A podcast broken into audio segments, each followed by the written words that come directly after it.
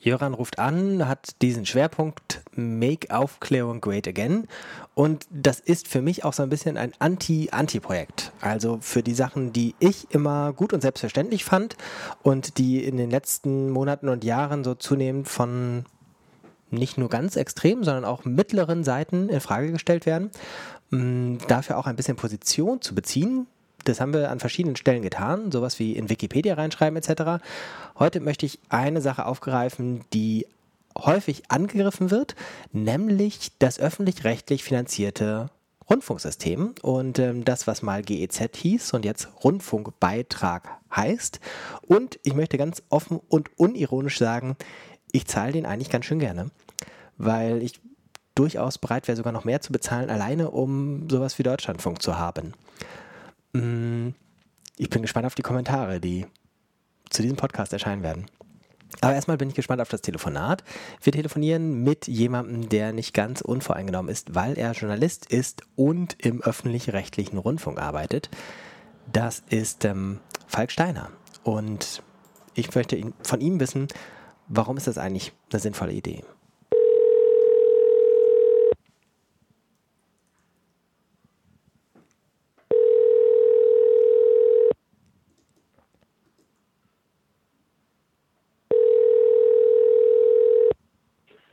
Steiner. Hier spricht der Jöran, ich grüße dich. Hi, grüß dich. Ich möchte mit dir sprechen über den Rundfunkbeitrag, ähm, bei manchen Menschen vielleicht noch als GEZ bekannt. Warum ist es eigentlich und vielleicht auch uneigentlich ein gutes System? Naja, aber ganz pauschal betrachtet kann man sagen, es ist eine gute Idee, wenn man sagt, dass alle dafür bezahlen oder etwas beisteuern dafür, dass eben guter Journalismus möglich gemacht wird. So ganz klar kann ich das sagen. Ähm, allgemein muss man natürlich sich an einzelnen Stellen immer wieder fragen, ob das Geld richtig ausgegeben wird. Aber die Grundidee dahinter ist auf jeden Fall richtig, finde ich. So gut, so einfach. Ähm, die Debatte darüber ist ja extrem, also in allerlei Hinsicht.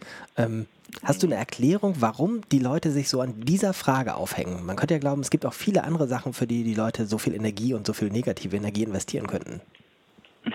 Naja, ich sag mal so, das hat natürlich viele Facetten. Das eine ist, dass es vielleicht nicht so richtig gerecht wirkt, wenn äh, sozusagen alle das Gleiche bezahlen. Das wirkt erstmal sehr seltsam, weil es eben keine Einkommensabhängigkeit oder ähnliches gibt, sondern wirklich einfach erstmal grundsätzlich sagt, äh, jeder, der überhaupt einen Haushalt führt, respektive eine Wohnung bewohnt, ähm, der muss das bezahlen. Und das ist schon etwas, wo glaube ich, viele Leute erstmal sagen, naja, so richtig fair finde ich das nicht, weil unabhängig davon, ob ich wenig Einkommen habe, ob ich viel Einkommen habe, ich zahle das Gleiche dafür. Ähm, das ist schon verständlich für mich, dass viele Leute das nicht so toll finden. Und dazu kommt natürlich das Zweite, dass nämlich viele Leute einfach sagen, von wegen, das, was ich da zu hören kriege, was ich zu sehen kriege, das finde ich persönlich jetzt nicht richtig oder das finde ich persönlich jetzt einfach nicht attraktiv. Da finde ich, da wird Geld falsch ausgegeben für ähm, ja, das ist so. Das ist allerdings alle, äh, bei vielen anderen Sachen, die wir bezahlen, ja auch nicht großartig anders, finde ich jetzt ganz persönlich, weil ähm, wenn ich mir das anschaue, was ich alles mit meinen Steuern bezahle zum Beispiel, ist das auch so eine Geschichte. Klar ist aber auch, Steuern ist natürlich was anderes als der Rundfunkbeitrag. Das ist schon ein ziemlich anderes System äh, von dem, wie es dann hinterher weiterverarbeitet wird. Aber erstmal für die meisten Leute wirkt es so, als ob sie etwas bezahlen müssen, was sie vielleicht gar nicht mögen. Gibt es für dich Gründe, die dafür sprechen, das zu einem steuerfinanzierten System zu machen? Äh, es gibt ganz viele Gründe, die dagegen sprechen aus meiner Sicht. Ich weiß auch gar nicht, ob das vielen von den Kritikern so richtig bewusst ist, denn am Ende ist es so, dass ähm, trotz aller Verstrickungen, die es dann wieder gibt über entsprechende Gremien und so weiter, ähm, innerhalb der gebührenfinanzierten Sender ähm, innerhalb der ganzen, also Gebühren ist ja falsch, es ist ja ein Rundfunkbeitrag, aber diese beitragsfinanzierten Sender ziemlich guter Journalismus möglich ist und zwar ohne eben allzu großer politischer Einflussnahme, zumindest auf das Tagesgeschäft könnte man sagen. Und das ist schon ein ziemlich hoher Wert an sich, wenn man sich anschaut, wo in Deutschland guter Journalismus gemacht wird, dann ist das natürlich nicht ausschließlich da, aber sicherlich auch da. Und das wäre schon ziemlich schlecht, wenn man das ändern würde hin zu einem steuerfinanzierten Modell. Denn Steuer, das heißt immer auch, dass am Ende der Finanzminister und das Bundeskabinett und auch viele andere ähm, darüber mitentscheiden, wer wie viel Geld kriegt. Dabei ist es viel einfacher, dass man dann sagt, okay, für das eine belohnen wir euch, für das andere bestrafen wir euch. Und das ist, glaube ich, nicht im Interesse von uns Bürgern als ja, Gesamtheit. Das ist, glaube ich, etwas, was eigentlich keiner so richtig wollen kann. Und das darf es natürlich in Deutschland auch tatsächlich einfach nicht geben. Das hat das Bundesverfassungsgericht schon vor langer Zeit festgestellt. Hast du einen internationalen Vergleich? Also kannst du es zu sagen, wenn man sich mal andere Länder anschaut, die dieses System so nicht haben, nämlich die aller, aller, allermeisten? Also ich weiß gar nicht, ob es irgendeinen Vergleich Eigentlich alle in der Form. Ähm. Das gibt es tatsächlich bei niemandem in der Form. Das ist tatsächlich äh, vielleicht auch für den einen oder anderen überraschend, dass das so ist, aber es ist so eine Mischung in anderen Ländern. Wenn man ein bisschen schaut, wie zum Beispiel das bei der BBC aussieht in äh, Großbritannien, da sieht das ganze Modell ein bisschen anders aus. Das ist einfach grundsätzlich anders aufgestellt, aber auch dort gibt es eine Art Haushaltsgebühr. Ähm, man muss klar sagen, so wie wir das in Deutschland haben, das kann man kaum vergleichen mit anderen. Und wenn ich mir das in der Praxis anschaue, ja, die BBC macht einige ganz, ganz tolle Sachen, aber in der Summe, was die Vielfalt angeht und was auch gerade die Sachen angeht, die eben vielleicht nicht unbedingt immer die große Masse will, sondern was vielleicht tatsächlich dann eher so Spezialistenzeug ist, da würde ich sagen, ist die BBC eigentlich schlechter als das, was wir in Deutschland haben mit seinem sehr umfangreichen, auch sehr teuren, aber eben auch sehr, sehr vielfältigen Modell von Rundfunk, sowohl Fernsehen als auch eben Radio äh, und neue Medien. Also da finde ich dann doch das deutsche Modell im Ergebnis auf jeden Fall deutlich besser. Hast du noch irgendwas, was du aus diesen Diskussionen um die ähm, Rundfunkbeiträge kennst, was du sagst, das sollten wir in diesem Gespräch nochmal aufgreifen und gerne auch mit Gegenargumenten belegen? Nee, was ich immer total interessant finde an eben genau diesen Debatten ist, dass häufig wirklich erst einmal sehr kurzsichtig argumentiert wird, aus meiner Sicht heraus, nämlich dass immer geschaut wird, zum Beispiel auf, sagen wir mal, da wird Fußball übertragen. Fußball, das ist doch, was weiß ich was, ja, ganz, ganz schrecklich. Ähm, das muss doch gar nicht sein, das ist total teuer. Stimmt, das ist sehr, sehr teuer. Ich ärgere mich manchmal auch darüber, wie teuer das ist. Ähm, gleichzeitig ist es aber so, dass es dafür sorgt, dass die Leute eben von mir aus die Taste 2 auf ihrer Fernbedienung erstmal anhaben und dann beim nächsten Mal, wenn sie wieder einschalten, äh, eben vielleicht dann doch das Heute-Journal gucken.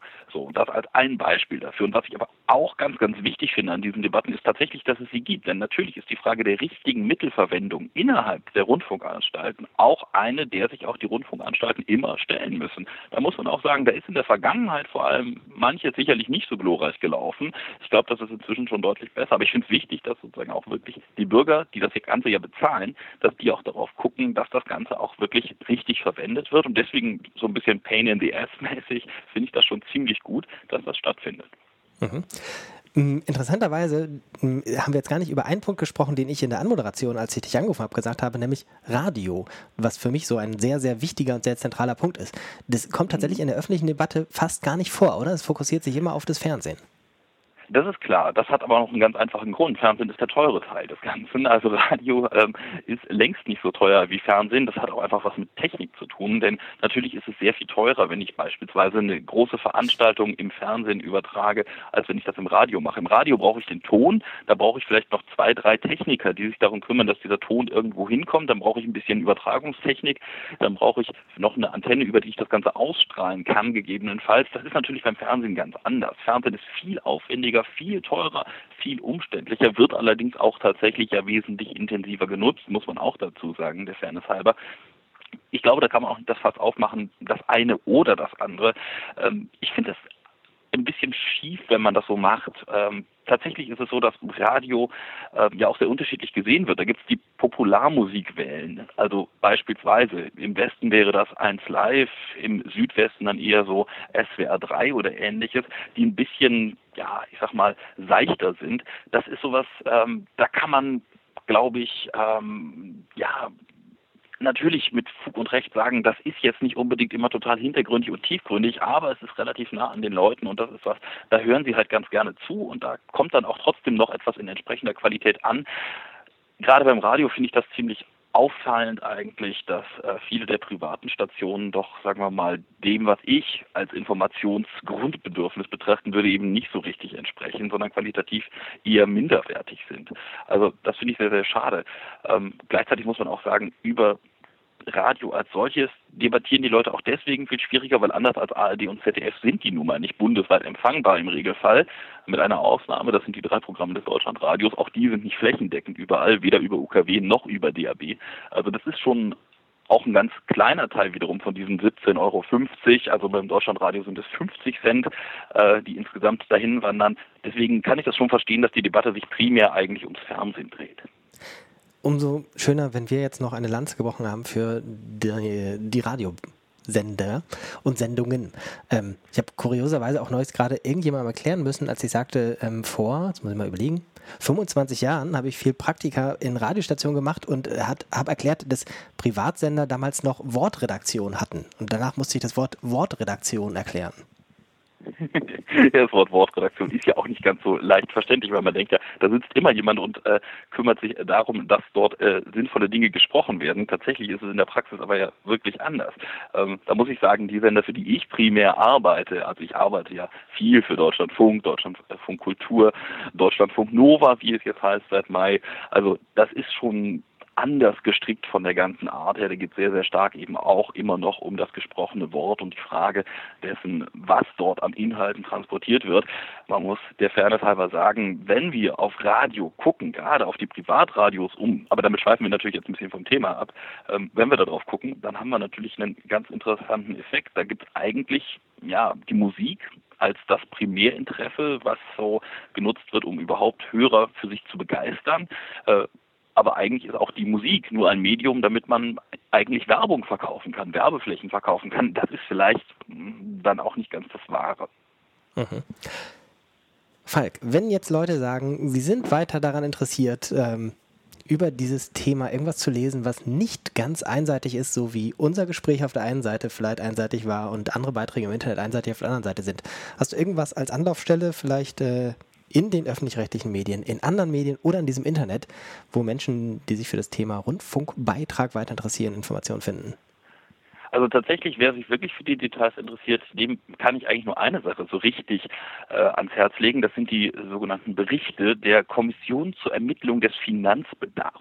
Das ist ein ziemlich umständliches Wortmonster. Die KEF, die muss immer gucken, wie viel Geld kriegen denn eigentlich jetzt äh, die äh, ja, öffentlich-rechtlichen Rundfunkanstalten, also alle, sowohl die Radiosender als auch die Fernsehsender, ähm, beziehungsweise die dahinterliegenden Anstalten. Und die sind immer sehr detailliert mit ihren Berichten. Das sind ellenlange Dinger, die sind auch nicht unbedingt wahnsinnig spannend zu lesen für jemanden, der keine Zahlen mag. Aber da steht tatsächlich eigentlich schwarz auf weiß drin, wofür wie viel Geld ausgegeben werden darf. Und ich finde das tatsächlich auch ziemlich gut gemacht. Ähm, am Ende ist es natürlich immer so, dass äh, sozusagen die Sender hingehen und dort ihre Bedarfe anmelden, also das, von dem sie glauben, dass sie das bräuchten. Und diese Kommission, die muss dann ermitteln, ob das realistisch ist und ob mhm. das dann auch tatsächlich genehmigt wird. Ich finde das spannend und das kann ich echt auch nur jedem ans Herz legen, der in der Debatte mitreden will, sich die Dinger mal anzugucken. Mhm. Ganz, ganz herzlichen Dank. Sehr Alles gerne. Gute für deine weitere Arbeit. Mal sehen, Dankeschön. wann wir uns wieder hören. Mit Sicherheit bald. Also einen wunderschönen Tag dir noch. Danke ebenso. Tschüss. Tschüss.